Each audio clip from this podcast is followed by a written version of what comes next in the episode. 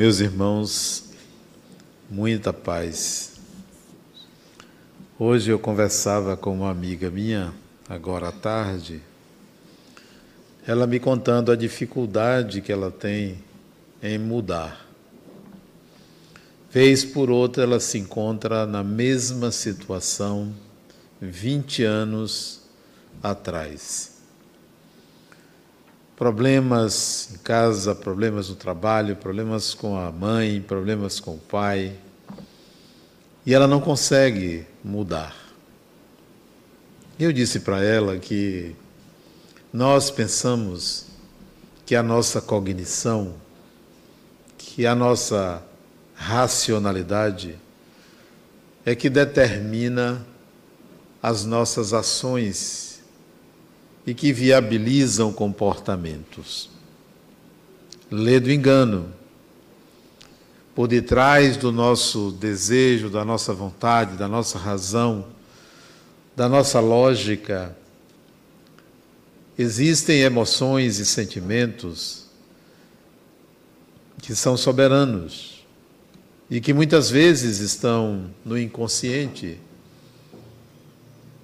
e que nós às vezes queremos fazer algo e não conseguimos porque há uma emoção por detrás determinando como é e como deve ser a nossa vida. Resta-nos descobrir Quais são essas emoções? De onde elas vêm? A nossa vida ela é preenchida de muitas emoções, muitos raciocínios, claro, muito conhecimento, muita informação, mas nas nossas emoções estão os registros do que somos, de quem somos de quem é o espírito que está no comando e não o personagem que a gente representa. Há muitos anos atrás, quase 30 anos, eu me lembro de uma cena emocionante para mim do então Hospital Espanhol. Eu fui visitar uma amiga minha que pouco menos de um mês depois ela desencarnou, ela estava em cuidados paliativos. Uma doença insidiosa iniciara-se há seis meses antes. Ela era enfermeira de um hospital no interior da Bahia e essa doença surgiu e ela veio a desencarnar. Um mês antes, ou pouco menos de um mês, mês antes, eu fui visitá-la e aí tivemos uma conversa memorável, onde não era, não era a razão que falava, não era a lógica, era o espírito. E ela disse para mim, Adenauer, ela me tratava com muito carinho, era uma amiga de muitos anos, embora ela fosse jovem, creio que ela deveria ter uns 35 anos ou 36 anos na época. Ele disse: Adenauer, eu estou indo, tenho consciência plena da morte desse corpo, tenho certeza de que a vida continua. E aqui nesse quarto com você, eu quero lhe fazer uma pergunta.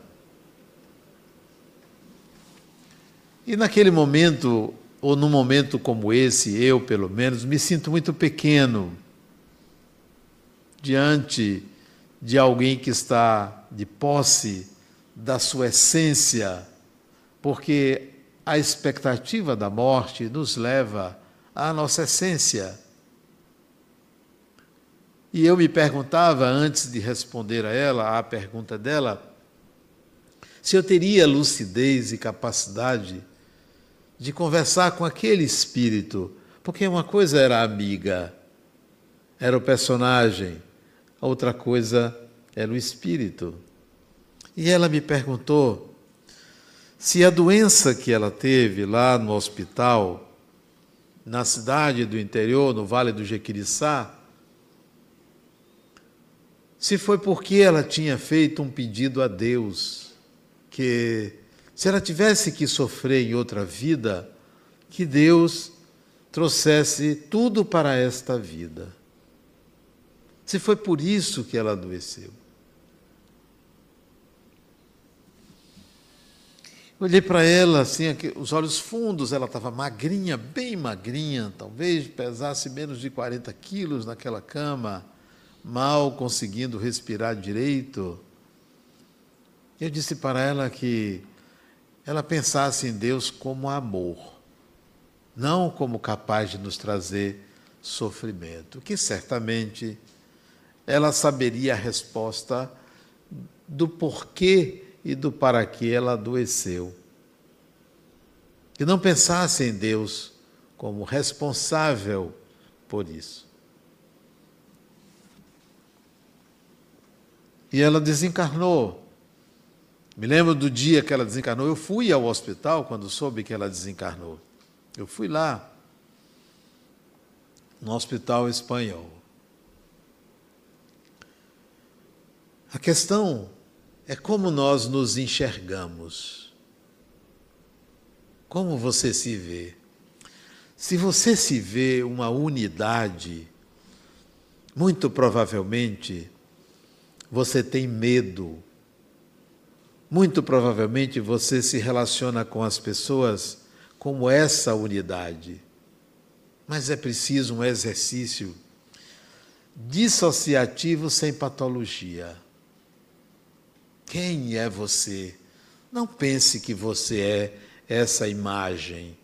Dissocie-se sem perder a conexão com seu corpo, porque você não é esse corpo. Infelizmente, nós não fomos educados para essa visão de que o corpo é uma representação. Nós não fomos educados. Nós fomos educados a achar que somos isto, que somos esse corpo. Mais do que isso, também fomos educados a pensar que este corpo é que nos prejudica, porque somos uma alma, porque somos um espírito. Outra educação inadequada, a visão de espírito e corpo, a visão de alma e corpo, a visão de espírito e matéria.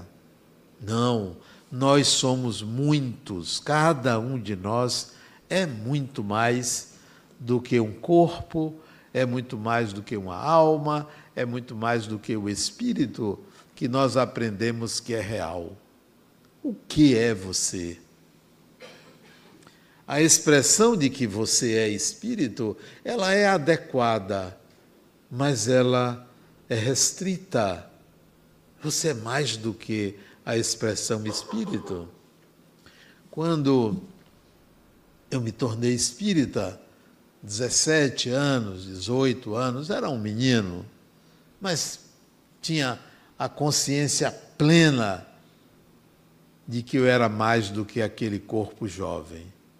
Tanta consciência que minha mãe um dia me chamou: Você não é meu filho. E ela tinha razão. Eu quero meu filho de volta. Você não está vendo que esse negócio de espiritismo é coisa de gente que não presta? Ela tinha razão. Sim, sabe por quê? Porque ela via um Adenauer. O Adenauer, filho dela. Ela não me via Muita gente não lhe vê. Lhe vê um título, lhe vê um corpo, lhe vê uma função. Meu filho, minha mãe, meu pai, meu irmão, meu fulano, meu ciclano, não está lhe enxergando, porque você também não se enxerga. Você não percebe que você é filho, é homem, é mulher, é marido, é esposa, é pai, é, é, isso, é aquilo. Você é tudo isto e você tem que separar quem sou eu além da função que eu exerço na vida daquela pessoa. essa dissociação não patológica, porque a dissociação patológica se chama esquizofrenia, essa dissociação é necessária. Você precisa enxergar além do corpo, além da função, além do enquadre, além da aparência. Quem sou eu? Adenauer é, é um construto desta encarnação. Tem mil faces. Uns me veem como um mago, como um bruxo, como um deus, outros como demônio. Outro dia, a mulher disse: Adenal, é meu marido já disse que você é um demônio. E eu gostei, porque a palavra daimon, demônio vem de daimon, vem de espírito, vem de pessoa além de um corpo. Não, não me assusta, porque o outro tem o direito de me ver com qualquer uma das faces. Eu sou pai, sou avô, sou espírita, sou homem, sou isso. Até de gay já me chamaram e para mim era uma honra. Nada demais, grande coisa, grande problema. Olha, preconceitos e preconceitos. Então é preciso que você, você se enxergue, porque você está vendo uma unidade, como se fosse possível você ser uma unidade. Olhe para o seu corpo e diga com respeito: foi eu que construí isto. esta máquina envelhece, perde a vitalidade naturalmente, claro. Mas se você quer conservar isso a ferro, como se você fosse o seu corpo, você vai gastar uma energia enorme. Razão pela qual dizer que é um espírito que usa um corpo, você não sabe o que você está dizendo. Você aprendeu, foi educado a pensar assim e esqueceu algo muito importante.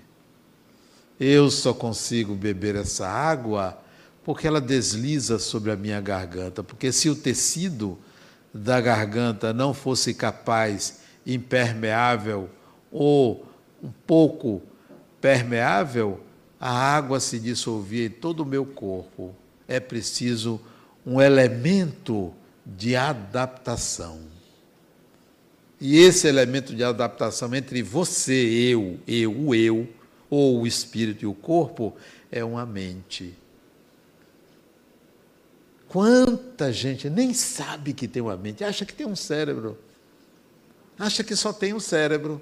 Ora, que pobreza precisa voltar para a escola. Ou melhor, as escolas precisam educar melhor os seus alunos para entender que há um elemento intermediário, há uma máquina intermediária entre o espírito e a máquina chamada corpo humano. É sua mente. Um dia você será capaz de ver assim: eu sou eu, eu tenho uma mente, um aparelho e tem um corpo, e que tem uma mão, que tem um dedo, que tem uma unha, você será capaz de fazer uma análise. Analisar significa separar em partes para entender quem é você. Não olhe para o seu corpo, para uma doença, para uma ruga, para um defeito e diga: olha o que eu sou. Não, não faça isso. Você não sabe o que está fazendo você está se prejudicando quando você não é capaz de ver além daquilo que lhe ensinaram. Enxergue-se mais do que um eu. Então, eu olho para mim e vejo um corpo de 68 anos. Hoje eu fui ao médico, né? Fui ao médico, marquei uma consulta e me apresentei a ele, doutor. Eu, ele disse, sim, senhor Adenal, pois eu vim aqui para você tomar conta desse corpo. Não foi para tomar conta de mim, que ele não tem que tomar conta de mim, ele tem que tomar conta desse corpo. Cuide. E aí ele me pega daqui, me pega dali, pode pegar o corpo. Não está me pegando. Pegar o meu corpo significa algo, um instrumento que eu uso e cada vez mais está desencarnando, vem desencarnando todo dia, né? Desencarnando, desencarnando. Se você considerar isso, olha quanto você vai avançar na sua evolução, porque você exclui a inquietação, a inquietação em relação ao corpo. E a mente? Como é, como é que você enxerga a mente? Como é que você enxerga esse aparelho intermediário? Porque o espírito não se acopla diretamente a um cérebro. Cérebro é carne. Cérebro tem estímulos elétricos. Cérebro tem funções de ordenar um corpo, mas não ordena pensamentos. É um corpo. Então, como é que você enxerga a sua mente? Essa amiga que eu conversei já quase cinco horas da tarde, eu disse a ela: é preciso que você enxergue essa emoção que está por detrás. Eu disse, Adenauer, eu não sabia disso. Você e milhões de pessoas, por isso você ligou para mim, para lhe ajudar a entender, a mostrar. A sua mente, você começa a ver nos seus protocolos, nos seus padrões de comportamento, padrões de comportamento, padrões reativos. Todas as vezes que você reage ou age de determinada forma padronizada por você, você está lidando com uma mente. Mude o protocolo, você maneja a mente. Você maneja a mente. É como se você pegasse o seu celular, tem um, pelo menos no meu, tem uma marcação assim, hora de atualizar. Aí o fabricante lá manda uma nova versão do programa. O que é essa nova versão? Criação de uma nova rotina, porque aquela rotina anterior gera erro. Então você está com rotinas antigas que geram erro. Você precisa de uma nova versão, de um download. Só que esse download não vem lá da fábrica. É você conscientemente que tem que enxergar o padrão repetitivo e dizer: peraí, eu não vou mais por essa via, eu vou por essa via. Já entendi que isso me, me aprisiona, me enviesa, dificulta. É você manejando a mente. Não é você. A mente não é você. Sabe o que é você? Ah, no dia que você enxergar você mesmo, no dia vai ser o pior dia da sua vida. O pior dia da sua vida. Sabe por quê? Porque você vai chegar aos seus infernos vai chegar o pior de você que você botou por debaixo do tapete e se enganava, enganando todo mundo, por não se enxergar. Porém, será o melhor dia da sua vida, porque a partir daí é só crescimento. A sua essência é exuberante, é fantástica, mas você não teve tempo de enxergar-se, porque você está ocupado com o corpo, você está ocupado com a vida, é, a vida social, você está ocupado em aparecer, em ter poder, em ter isso, em ter aquilo, deixando de enxergar os implementos que você tem. O corpo é um implemento, a mente é outro implemento. A mente contém uma faculdade chamada memória. E tem gente que poxa, Adenal, eu estou preocupado com minha memória, eu estou esquecendo as coisas. Eu digo, que ótimo. Esqueça. Esqueça. Para que tanta informação? Para que saber de tanta coisa, criatura? Você precisa se enxergar. Você fica olhando para fora, você está dormindo. Acorde ao olhar para você e olhar para você ver que existe um adenal é pai, existe um adenal é marido, existe um adenal é avô, existe um adenal é palestrante, existe um adenal é, é doente, existe um adenal é pessoa, é, cidadão, existem vários adenal. Existe um adenal que tem um corpo, que tem uma carteira de identidade, existem muitos adenal. Isso é fantástico. Agora, existe o eu. Euzinho, ninguém me conhece. Se conhecer, sai correndo. Ninguém me conhece. Ninguém sabe quem eu sou. Ninguém sabe quem você é, porque você fez questão de mostrar o seu melhor para todo mundo. Todas as vezes que você se trai e mostra algo de ruim, você fica zangado, zangada, porque você mostrou uma face sua ruim. Você devia dizer: Poxa, olha, olha essa face minha que eu tento negar, e eu sou isso também. Eu vou entender que há um protocolo em mim que gera esse tipo de comportamento. A mente, ela é o locus onde estão as nossas emoções. É o locus onde estão as informações, as experiências vividas, não o resultante. Está no cérebro. O, cé o cérebro é um aparelhozinho meio pequeno, um quilo e meio no máximo, né? Se bem que tem gente que tem a cabeça grande, é um pouquinho maior, mais de um quilo e meio. Ah, só para cuidar desse corpo. Se você pegar um celular, tem muito mais capacidade do que o cérebro desse tamanho só para cuidar de um corpinho desse, né? É muito volume para tão pouca coisa. Não, não está no cérebro. Não está. A nossa mente, ela circunda o corpo, porque o corpo é exteriorização da mente. Quando você está pegando na sua pele, você está pegando na sua mente, na parte externa dela. Quando você sente um cheiro, o sabor, ouve alguma coisa, você está utilizando uma porta de entrada da sua mente, não do cérebro, da sua mente.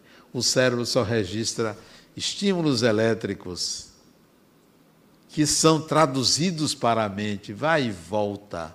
O espírito está ali absorvendo o que é a habilidade. O corpo obedece a instintos, a mente a protocolos e o espírito registra as habilidades. Para que você entenda melhor a mente, perceba que você não se lembra o que aconteceu quando você tinha um ano de idade, dois anos. Tem gente que nem cinco anos, seis anos não se lembra. Mas se você pegar uma fotografia daquela época, é possível que você se lembre do que aconteceu, porque você está usando outro estímulo visual e talvez mergulhe naquela época que aquela foto foi produzida. Aí, se você teve alguma emoção naquela época, é capaz de a emoção vir. Se a emoção veio, tem um aprendizado aí, sempre. Só há aprendizado se há emoção. Só há efeito se há emoção.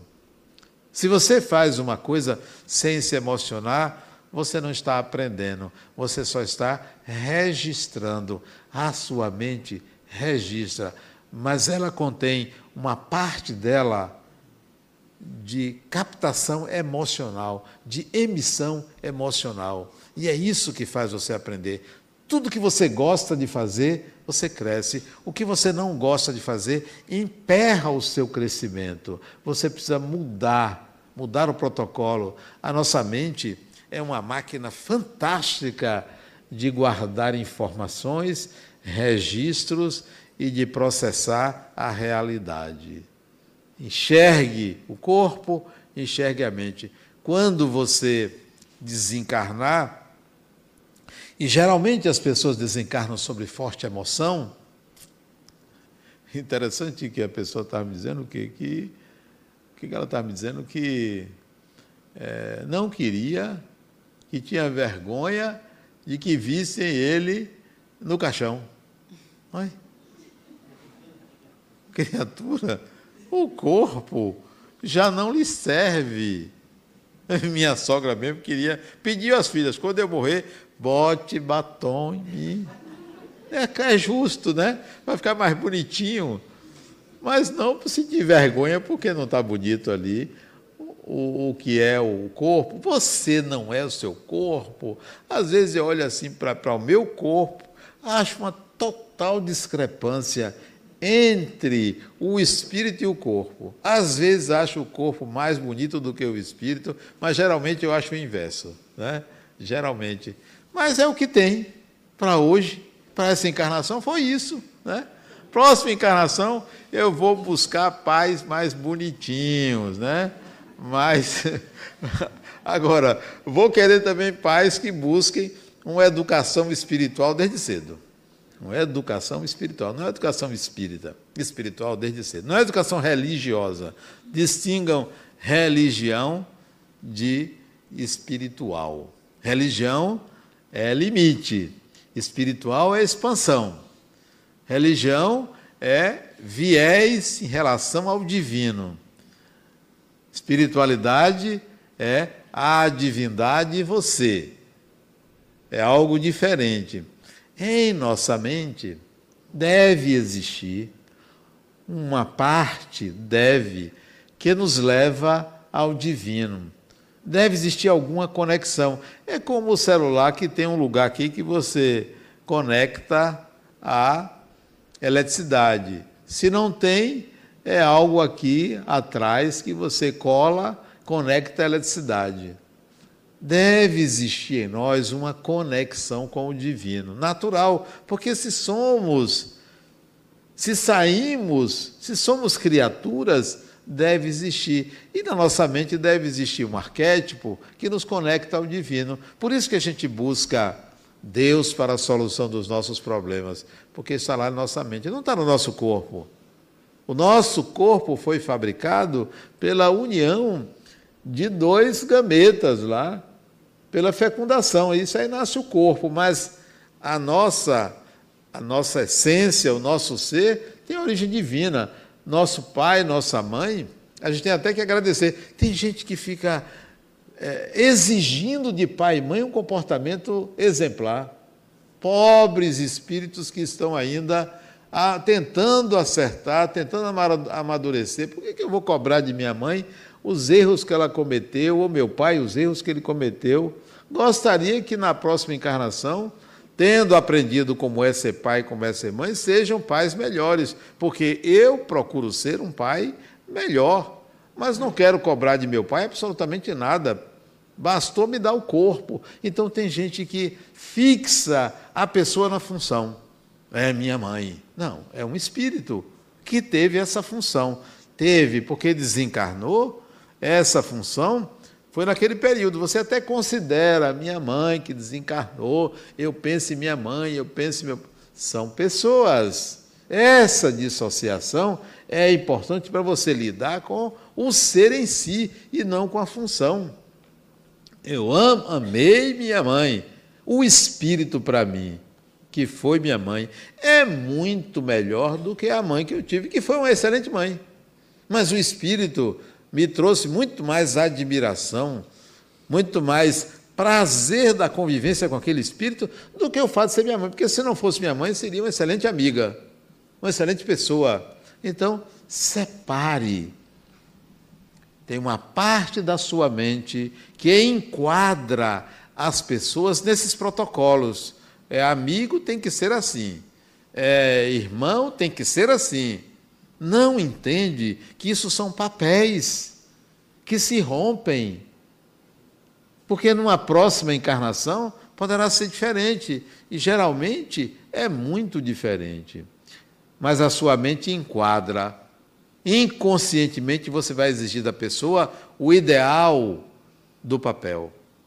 Tem que ser. A outra me diz, Adenauer, meu pai era alcoolista, já faleceu, era alcoolista, foi péssimo para minha mãe. Até bater nela, batia. Disse, poxa, que absurdo. Uma pessoa nesse mundo bater em outra pessoa. Pois é, agora não esqueça, não foi seu pai que bateu em sua mãe, foi um espírito atrasado, perturbado que ele era, por submeter uma mulher, perturbado, espírito. Seu pai lhe deu o quê? Ele serviu para você como elemento de projeção. Você se tornou que pessoa com esse pai? Que contribuição o pai lhe trouxe? Você por acaso se perdeu no mundo? Porque quando uma pessoa se perde no mundo, muitas vezes é porque não teve uma boa orientação paterna. Teve materna, mas não teve uma boa orientação paterna. Eu vejo muitos jovens caírem nas drogas, muitas vezes por falta de orientação paterna. E mesmo tendo orientação paterna, o próprio espírito não assimila essa orientação. É também atrasado. Retire dos papéis essa responsabilidade e entenda que está em você. Quem é seu pai? É você mesmo.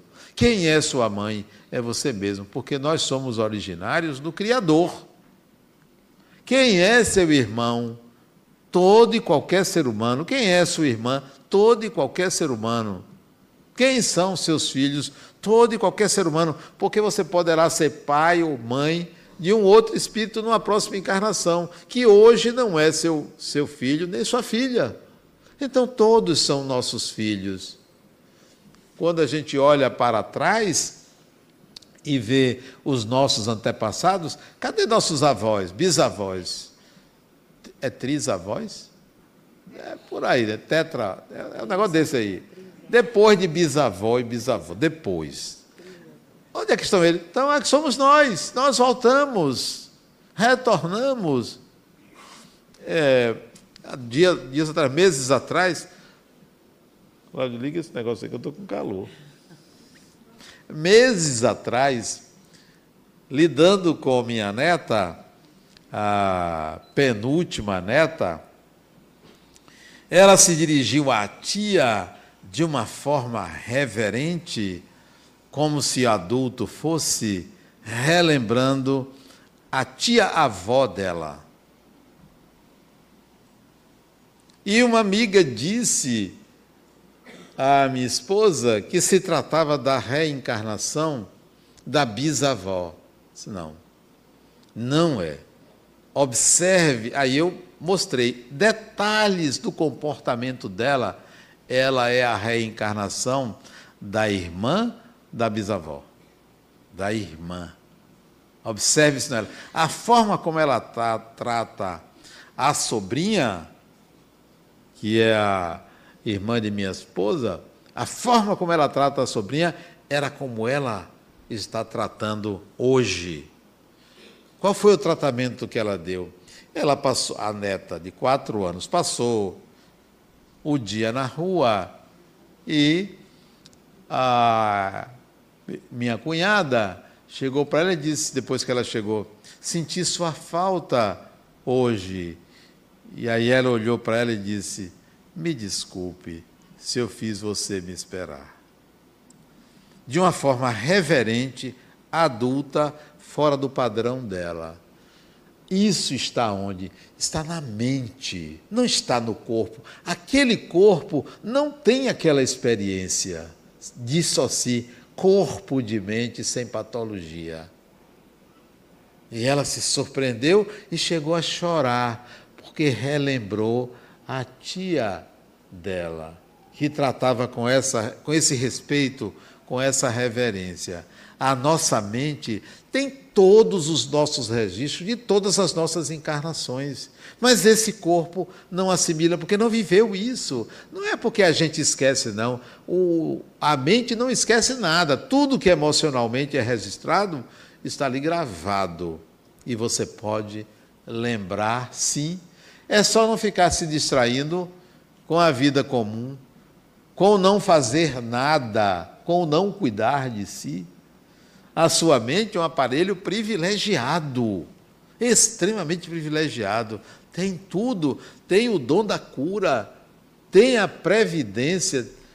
Um dia, Olha como são as coisas. Eu cheguei, saindo do meu trabalho, era meio-dia, eu ia almoçar ali pela Pituba, isso deve ter uns 15 anos.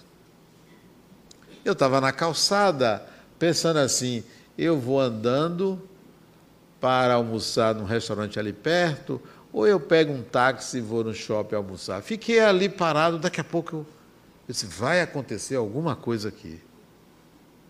Aí eu na calçada, vai acontecer. Sabe aquela forte sensação de que algo iminente ia acontecer? E eu fiquei ali esperando. Vou ficar esperando, vou ver o que é.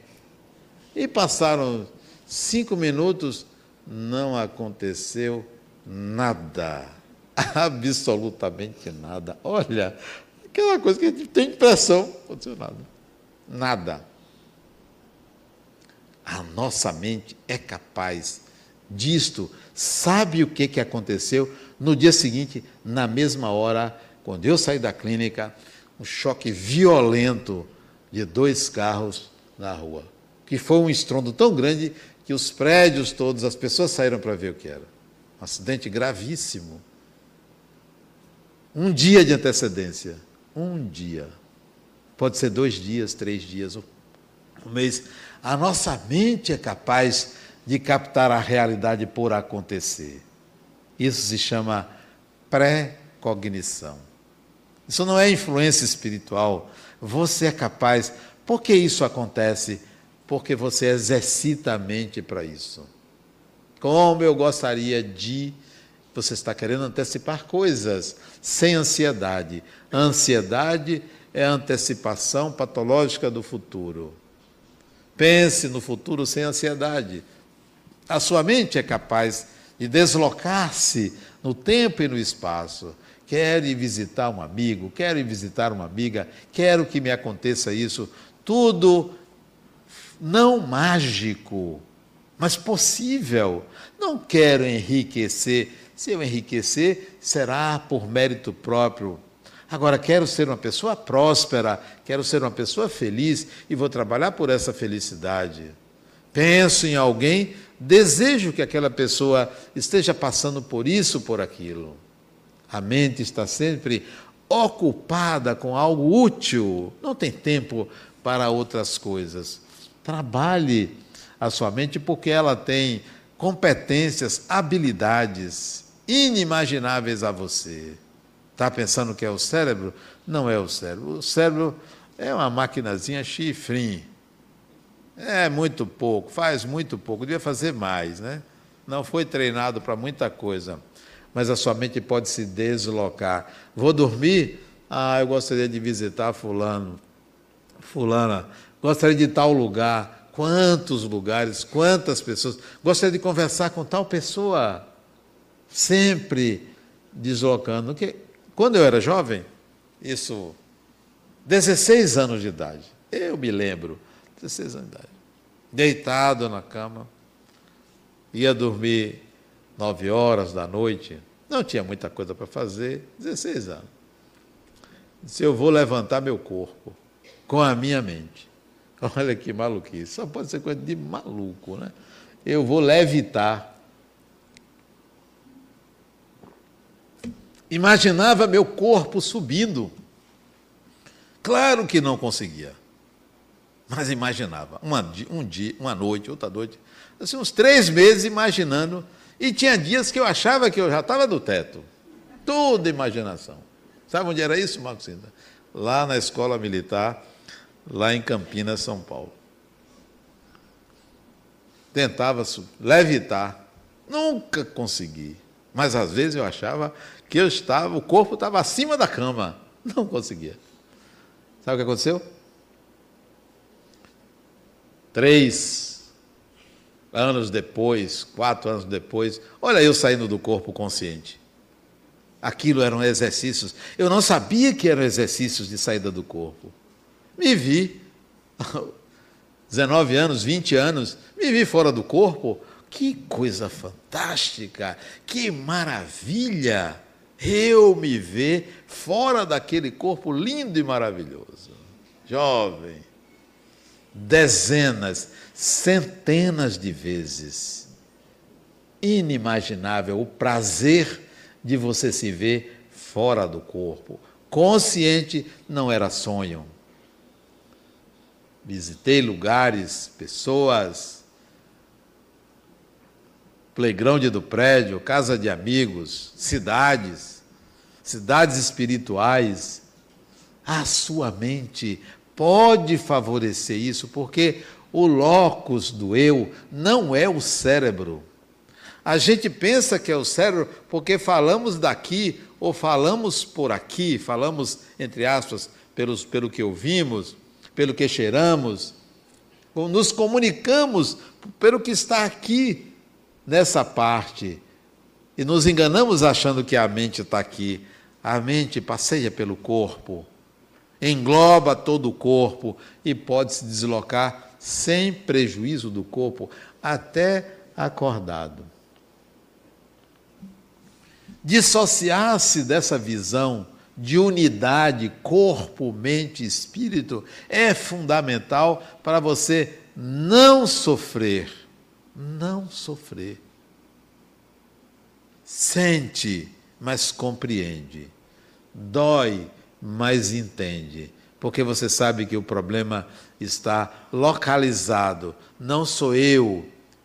Para mim, o maior sofrimento que me causaria, se eu nunca sofri, mas eu sofreria se eu fizesse mal a uma pessoa. Para mim seria um grande sofrimento fazer mal a uma pessoa, prejudicar uma pessoa, querer intencionar prejudicar uma pessoa, deve ser uma coisa muito ruim, muito ruim. Agora, se uma pessoa me prejudica, poxa, eu lamento, que pena que você entrou no meu campo para ser capataz para ser capataz, para me agredir. Que pena uma pessoa faz isso com você, porque você enxerga corpo, mente e espírito que você é, e não apenas espírito e corpo. Há uma mente, o espiritismo tem se atualizado ao tratar da psicologia. A psicologia é uma ciência importantíssima para a compreensão do espiritual. Importantíssima. É um acréscimo ao Espiritismo, à psicologia. É um acréscimo à psicologia, a visão espiritual, não a religião espírita, porque a psicologia não tem que ser espírita. A psicologia é a psicologia. No dia que a psicologia enxergar o espírito, a reencarnação, a mediunidade, ela vai fazer um upgrade, uma atualização e você, no dia que você enxergar o seu corpo, se perceber além do seu corpo, entender que há uma mente que é um aparelho que você modula emoção, regula o tamanho da experiência que você quer viver, modifica protocolos arcaicos que só lhe atrasam, você vai se ver fora dela. Eu tenho corpo, eu tenho uma mente, eu sou espírito. Esse corpo vai morrer, tem que morrer, precisa morrer, e eu tenho que entender isso. Não que eu queira que isso aconteça, mas é preciso que aconteça. Quer dizer, não é que eu não queira, não. Às vezes eu quero. Chegar a uma certa idade, eu quero ir embora. Eu assisti esses dias e no dia no dia 31 de. Nós estamos em que mês? Julho. julho. No dia 31 de julho, eu vou comentar um filme. Um filme sobre isto. No meu Instagram, às 19 horas, dia 31 de julho. Eu vou comentar um filme que para mim foi épico, foi balizador de uma compreensão do significado do amor do significado da sensibilidade humana, do significado da morte. De que filme eu estou falando? Vocês não assistem filme, não? Como é o nome do filme? Como é o nome do filme? Filme famoso. Não, que nenhum. Que nada. Esse pessoal parece que não vê filme. Eu até lamentei muito. Não, eu lamentei muito que o ator principal suicidou-se. Que pena! Um talentoso o Homem Bicentenário. Um filme fantástico. Ele quer ser um humano. Aliás, eu não vou falar não, porque eu vou comentar no dia 31. A importância da morte para você ter uma vida autêntica e poder dizer assim: eu usei bem esse personagem. Foi muito bom ter vivido naquele corpo foi muito bom ter encontrado aquelas pessoas. Gente, vamos nos encontrar de novo? Essa é a visão dissociativa espírito, mente e corpo. Se veja além desse personagem, porque ele tem um tempo limitado. E enquanto ele estiver vivo, vá usando, mas não use para ficar friviando. Existe esse termo, friviar? Existe? friviar. Tem esse verbo friviar. Friviar quer dizer não fazer nada, ficar passeando aí, deixando a vida te levar. É friviar.